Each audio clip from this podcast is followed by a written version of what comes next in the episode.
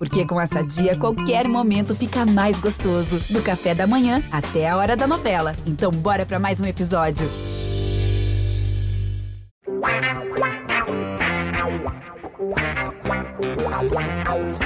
Pelé, dois na barreira, correu, o rei atirou. Gol!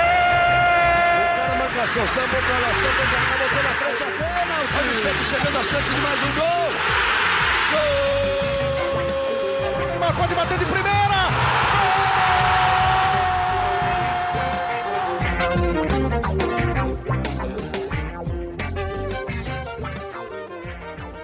Um orgulho que nem todos podem ter. Esta é mais uma edição do GE Santos. Uma edição meio desanimada, com.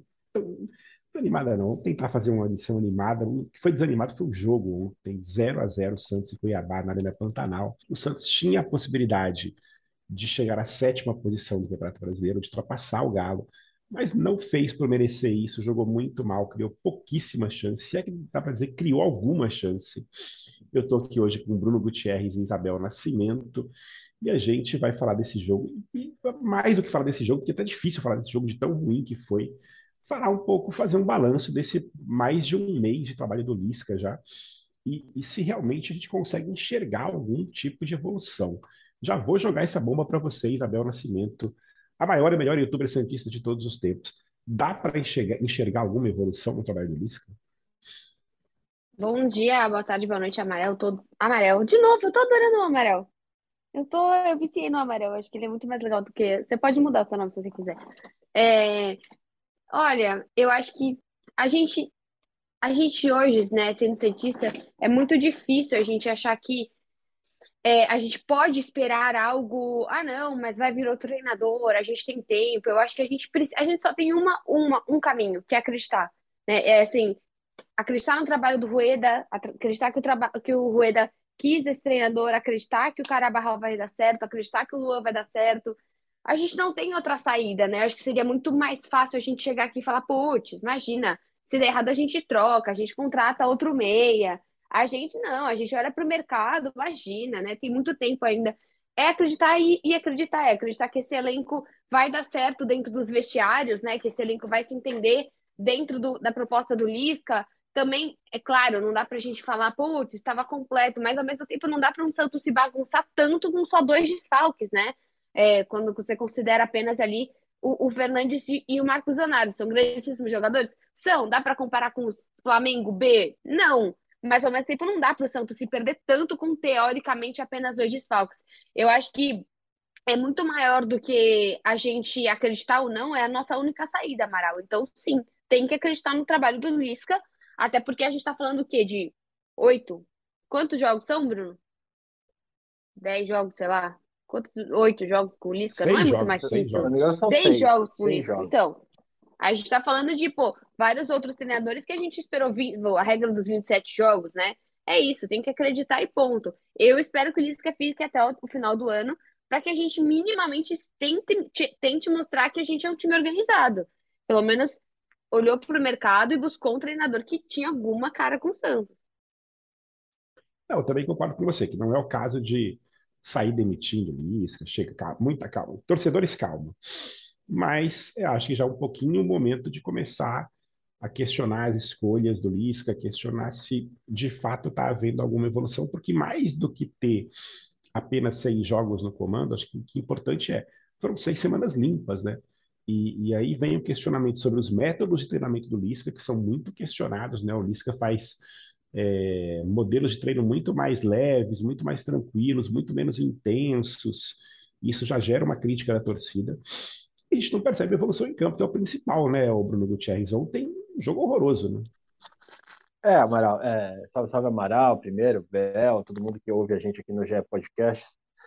Olha, Amaral, surpreendeu negativamente a atuação do Santos ontem, porque a gente pôde acompanhar o treino aberto do Santos na sexta-feira, né, dois dias antes do jogo, e o Lisca, ele tem o costume de espelhar o, o time adversário é, no time reserva, né, que ia enfrentar os titulares. Ali ele já deixou claro quais eram as escolhas os lugares do, do Fernandes e do Marcos, já tinha deixado claro que era Camacho e Angulo. E ele começou treinando o, o Santos reserva no 3-4-3, como foi a proposta do Cuiabá. Então ele sabia o que vinha pela frente, ele te, treinou a bola, a ligação direta do Cuiabá, que ele pedia para o time reserva re realizar essa ligação direta. Então, nada do que o Cuiabá fez naquele momento ali contra o Santos, te, teoricamente, surpreendeu o Lisca, mas realmente o Lisca não conseguiu é, sair é, da, do encaixe de marcação do Cuiabá durante 90 minutos. E o Santos ficou muito, de novo, à mercê de boas atuações dos zagueiros, dos laterais para fechar a marcação e principalmente o João Paulo, que de novo evitou que o Santos saísse é, derrotado contra um adversário tecnicamente inferior, como é o caso do Cuiabá. E o Lisca está tá, é, pegando nisso, assim, a questão que você tem aí um pouco mais de um mês de trabalho do Lisca, que ele vem com semanas e semanas livres para tentar aprimorar, para tentar encaixar as peças. E o, o apesar dos resultados é, serem até agradáveis, um empate fora de casa, você vencer um clássico contra o São Paulo, você vencer um jogo fora de casa contra o Curitiba, mas o desempenho do time não tem agradado. Eu acho que isso é o que mais está pegando, né? Pode até vir o resultado, mas o time não está jogando um futebol é, que a gente vê uma evolução em campo. Pode ser também um pouco a questão do Soteudo se adaptar, principalmente do Carabarral se adaptar a essa função, é, de perder o Sanches, que era um jogador que, querendo ou não, estava dando ali um pouco mais de qualidade no passe, no meio de campo. Eu, eu vejo o, o Zanocelo em atuações muito irregulares, é, diferente do que foi durante parte da passagem do Bustos. O Zanocelo caiu muito de rendimento. É, e esses jogadores precisam encaixar e precisam dar uma resposta.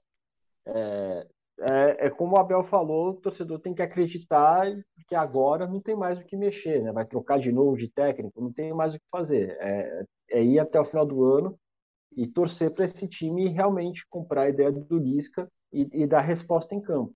Só que tem deixado um, um pouco a desejar, né? Na questão da, da bola, né? No, do futebol apresentado no campo apesar de conseguir o resultado em alguma das partidas.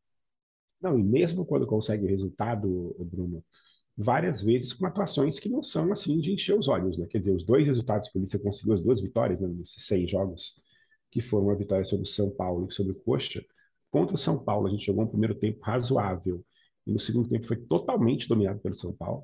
Contra o Coxa, o primeiro tempo horroroso, horroroso dos dois times, né? O Santos fez o gol e conseguiu é, é, fazer o gol no finalzinho ali para ganhar a partida, mas também sem nenhuma atuação de encher os olhos, né? E aí nos outros jogos, Fortaleza, Cuiabá, América Mineiro, todos os jogos do Santos jogando muito mal. E, e, e, e acho que também fica um questionamento sobre o posicionamento dos jogadores, né? Ontem, é, tentando de novo ali com, com o Lucas Braga caindo de um lado e e aparentemente ele jogando do lado errado, e aí demorando muito para mexer. Ontem irritou muito essa coisa de demorar para mexer. E aí quando mexe, tira o Soteudo. É, deu para entender, Isabel? Você ficou brava nessa hora? Cara, eu acho que eu fiquei um pouco confusa, assim, né? Até parafraseando um, um tweet do Lucas Mussetti também, que ele estava acompanhando o jogo, acompanhou depois do jogo, ele falou uma coisa que eu fiquei na cabeça, né? Depois do final da partida, ele estava com o Soteudo no meio, Aí ele estava com, o, é, com o Barbosa na esquerda e o Braga na direita. Ele estava totalmente com os três atacantes invertidos, né? E é claro que é, é, até, até o próprio Ângelo, que entra super atrasado, né?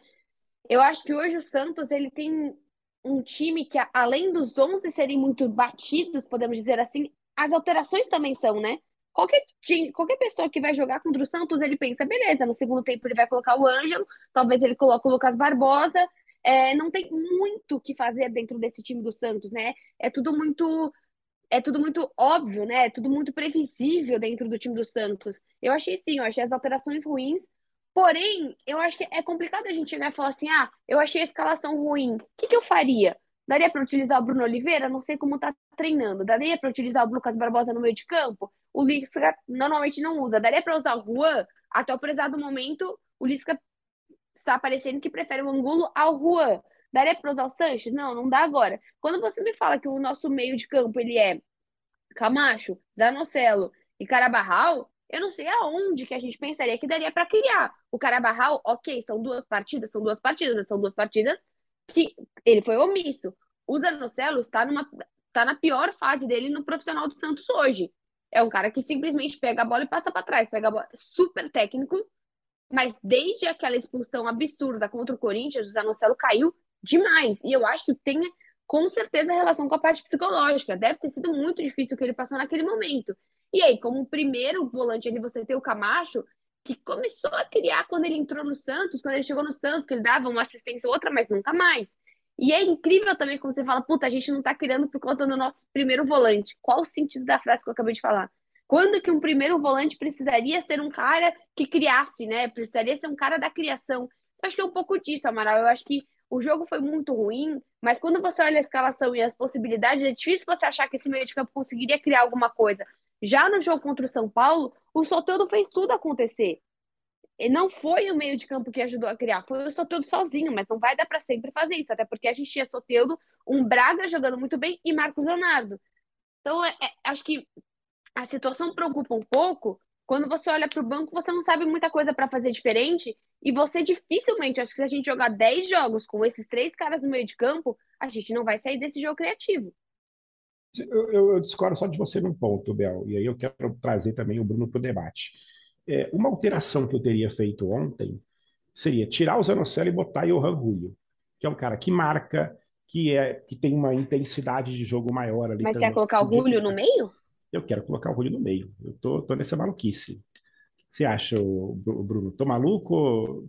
Porque também ficou aquela coisa dos equatorianos ali, que o Julio virou quase uma persona não grata, né, pro, pro, pro torcedor. Ninguém quer escalar o Julio mais. Eu tentaria é, o Julio, cara, no meio. Mas o, o Lisca, nos treinos, ele tem colocado o Julio sempre no time reserva. E o Julio entrando ali é, pelo lado esquerdo, né, na função do Soteudo, ou numa segunda linha ali no meio campo, aberto pela esquerda também, né, formando um 4-4-2, que foi, aliás, o que ele que o Lisca tentou justificar para a saída do Soteudo e a ida do Lucas Barbosa.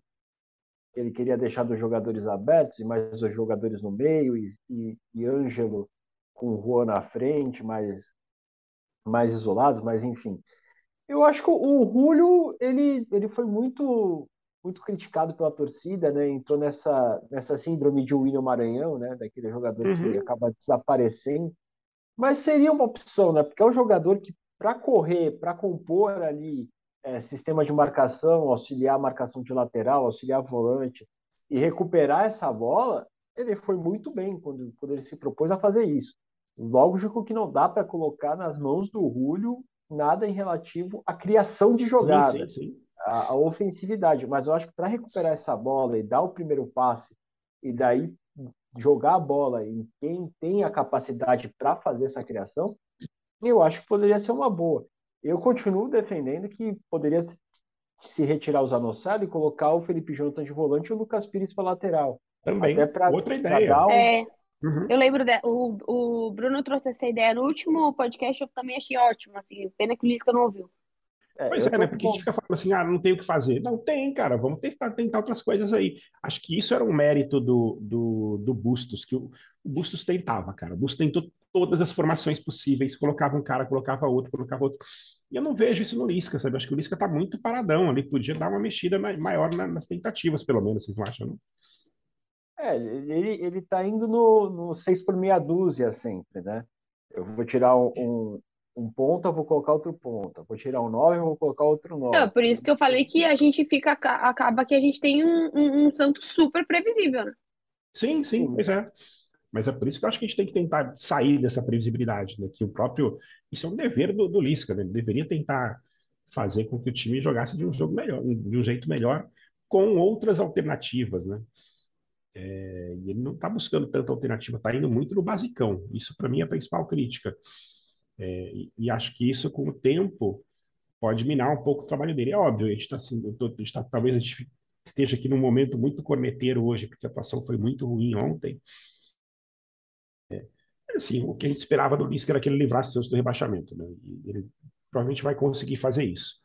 E acho que, mas a discussão que fica é: será que ele vai ser um cara para ser o técnico do Santos em 2023?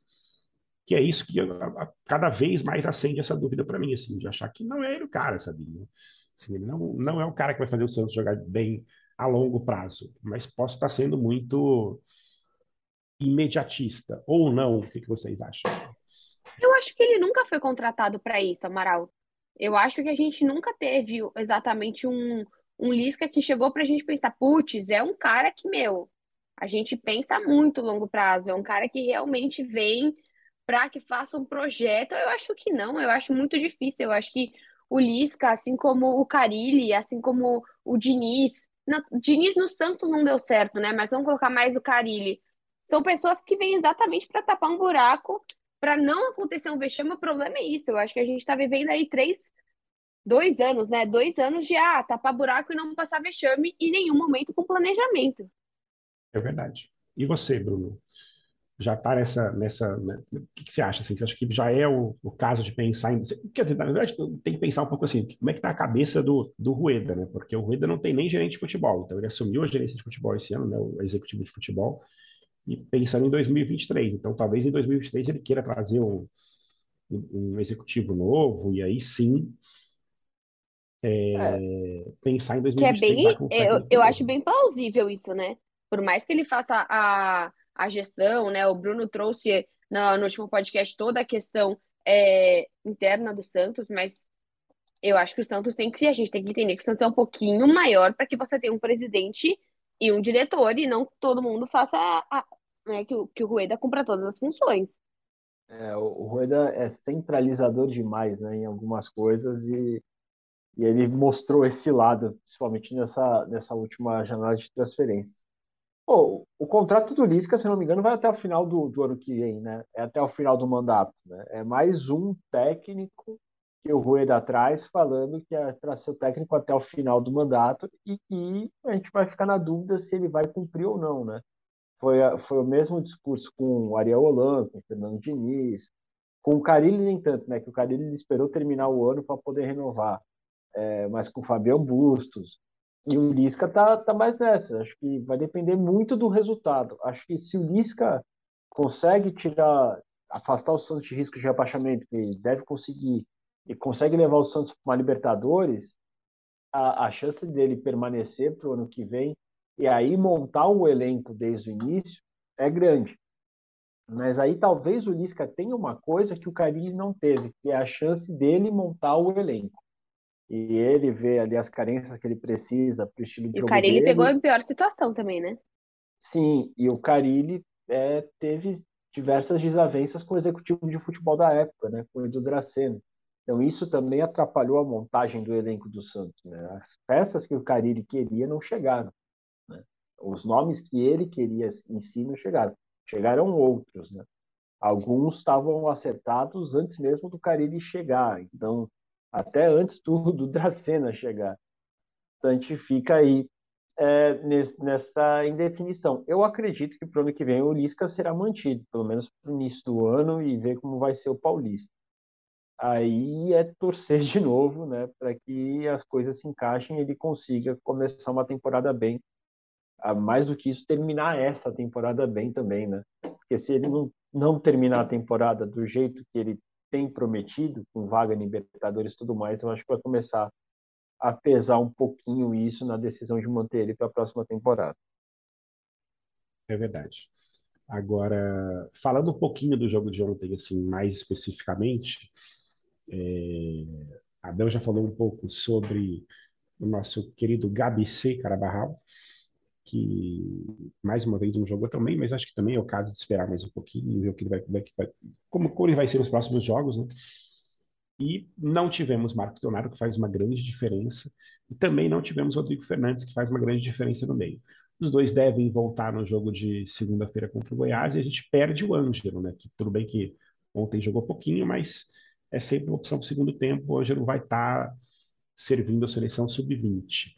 É, então, o Santos volta para aquela formação que teve contra o São Paulo. Acho que dificilmente vão ter alguma outra mudança no time. É, mas em relação a ontem, assim, vocês acham que tem mais alguma mudança que o Lisca poderia fazer nesse time e, e para o jogo contra o Goiás? Olha, ele falou na coletiva a questão do Sandri, né? E ele falou também que não não tinha colocado o Sandri no outro jogo contra o São Paulo. Ele falou, ó, dessa vez eu nem nem relacionei o Barlieiro. Eu acho que tem algumas peças. Acho que o Bruno acaba sendo uma peça que a gente sente falta porque não dá para colocá-lo. Eu entendi que ele teve uma ascensão. Foi muito rápido, né? Tipo assim, muito meteoro o que aconteceu com o Bruno Oliveira no Santos. E tem a questão do Luan também, né? Precisa colocar. Eu entendi que esse, esse último, se não me engano, ele tava com gripe, né? Não pôde jogar. Mas eu acho que é o tipo de jogador que a gente também quer entender para que que veio, né? A que veio a fazer aqui no Santos. É, o, o Lisca ele tem rodado muito o banco, né? Ele roda o banco, ele roda o capitão, mas o esquema titular eu acho que não tem mudança. Eu acho que dificilmente ele vai fazer é, alguma mudança, né, alguma formação, um jogador diferente do que ele fez no clássico contra o São Paulo. Mas ele vai precisar ter opções, porque ele mesmo sabe, falou isso na coletiva depois da partida, que o Goiás vem na Vila Belmiro para jogar igual o Cuiabá jogou no, no domingo passado. Uhum. Então, se você mantém uma mesma formação contra um time que joga na mesma característica, a chance de você sofrer de novo para tentar, pelo menos, ameaçar o goleiro reserva vai ser enorme.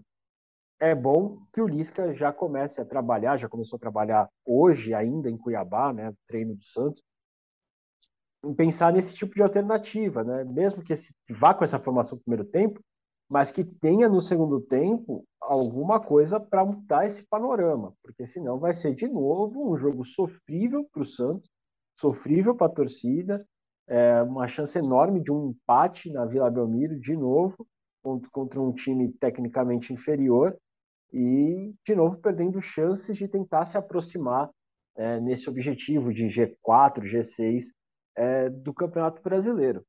Eu, se eu fosse técnico do Santos hoje, eu repensaria muito a questão do Zanocelo, porque é um jogador que a gente espera que ele faça uma função como fazia o Diego Pituca, de fazer a bola é, andar né, naquele meio de campo, de colocar a bola para o cara que vai armar, de fazer é, esse time se movimentar.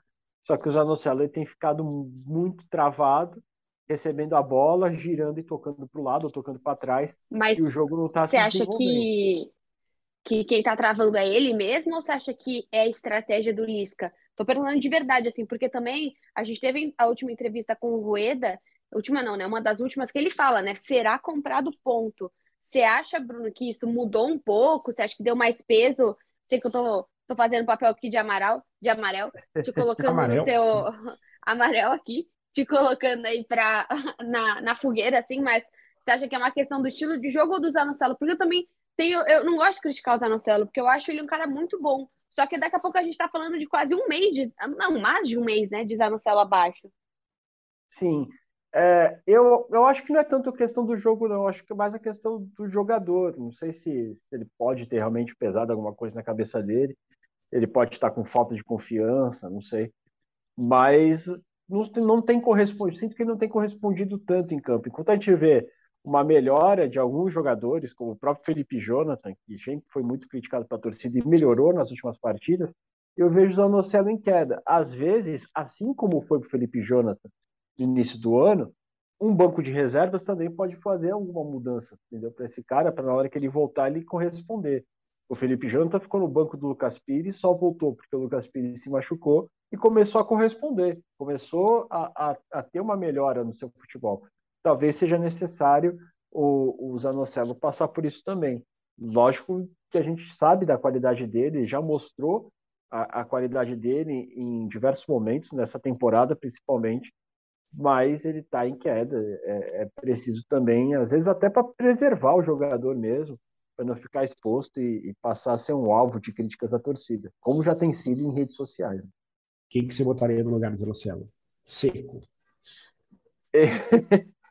Olha, eu poderia colocar. Aí fica difícil, cara... né? Critico Rua Seco? Ah, Amaral né? colocaria Rua Seco no lugar do, do, não. da novela, é isso?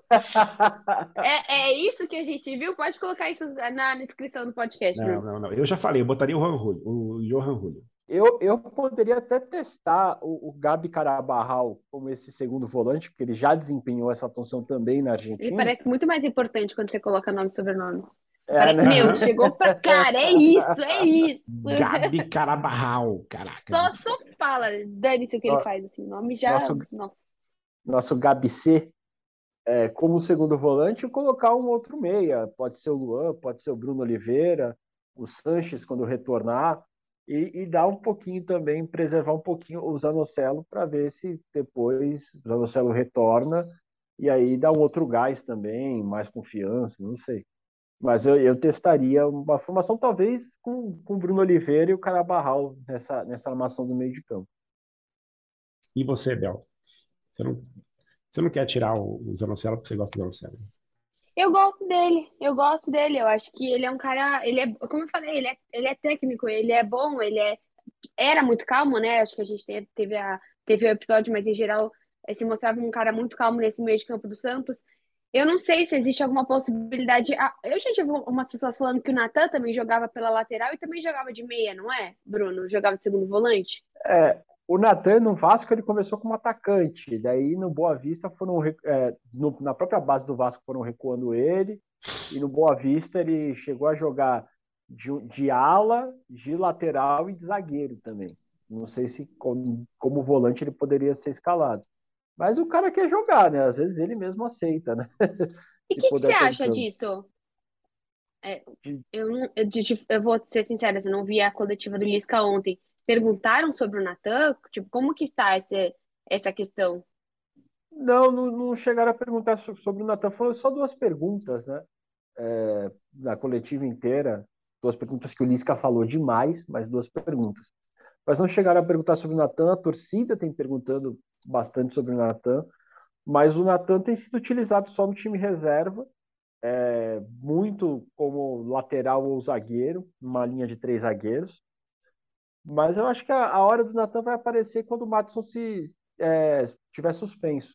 O Matson tá com dois cartões Não, mas é muito ruim, né? Porque assim, você, você tá colocando o Carabarral, você, obviamente você coloca o Soteldo, mas não tem nem como não colocar o Soteldo. Mas, poxa, um Cuiabá fora de casa, né? Você vai esperar qual jogo pra você colocar, né? Ou vai colocar no Goiás agora, na Vila Belmiro? Pode ser, né? É, é uma, é uma oportunidade. Eu, eu acho ainda que o Lisca vai esperar a suspensão do Madison para poder colocar o, o Natan. O Carabarral entra porque o Sanches se machuca, né? Também tem isso. Talvez se o Sanches estivesse em condições, talvez o Carabarral começasse entrando de segundo tempo. É, até porque o Luan, o próprio Lisca, falou que não tem condições hoje de ser titular, precisa de mais um mês para estar em condições, em forma, né, com ritmo de jogo para poder é, atuar 90 minutos. Então, eu, eu acredito que o Natan deva aparecer no Santos quando o Madison receber o terceiro cartão amarelo. Tem alguma chance, chance do Sanches, é pegadinha, né? Chance do Sanches voltar nesse, né, para segunda-feira? Olha, Amaral, pelo que eu conversei com o pessoal lá do, do próprio Santos na sexta-feira, no treino aberto, vai demorar um pouquinho mais ainda para o Sanches voltar, talvez mais umas duas semanas ou três. É, porque é uma lesão que demora duas a três semanas para recuperar, mas também tem a questão da idade do Sanches, né? Um outro metabolismo, o corpo responde de outra forma. Mas acredito que contra o Goiás ainda não. Contra o Ceará, talvez tenha uma possibilidade dele ser relacionado, mas contra o Ceará acho mais difícil. Então é isso, vamos para os palpites, porque enfim, o jogo é só segunda-feira que vem, mas a gente já tem uma ideia do que, que vai ser o Santos, do que, que vai ser o Goiás. É, eu começo no meu palpite super otimista de 1 a 0 Santos. Aquele golzinho chorado, que a gente não sabe muito bem como a bola entrou, o famoso a bola entra por acaso. A bola entrou por acaso, o Santos ganhou e segue a vida. E vocês? Não, não, eu vou num. Eu vou num. Nossa, um 2 a 0 Tô muito otimista. Olha, eu, eu vou apostar num 3 a 1 pro, pro Santos. Caraca! que- isso? é, eu acho que a, eu acho que a partir do momento Goleada? Não, goleada não chega a ser, né? Mas a partir É, do momento sim. que o Santos co- consegue fazer um gol, o Goiás vai sair para tentar buscar o empate. Daí o Santos faz o segundo, o Goiás daquela diminuída com o Pedro Raul, né? E depois o Santos consegue chegar ao terceiro gol. Caraca, se você acertar esse roteiro inteiro, cara, a gente vai ter que te dar um prêmio aqui de alguma coisa, porque você, você contou a história do jogo inteiro já antes. Mas. Ah, a, a imaginação é boa. A imaginação é boa. Então é isso, galera. A gente fica por aqui. É, o GE Santos a gente, você pode escutar em qualquer plataforma digital de podcast e também no Globoplay, no GE. Os trabalhos técnicos hoje foram da Denise Bonfim e a gente volta na próxima terça-feira torcendo por uma vitória do Santos. Um beijo e até lá.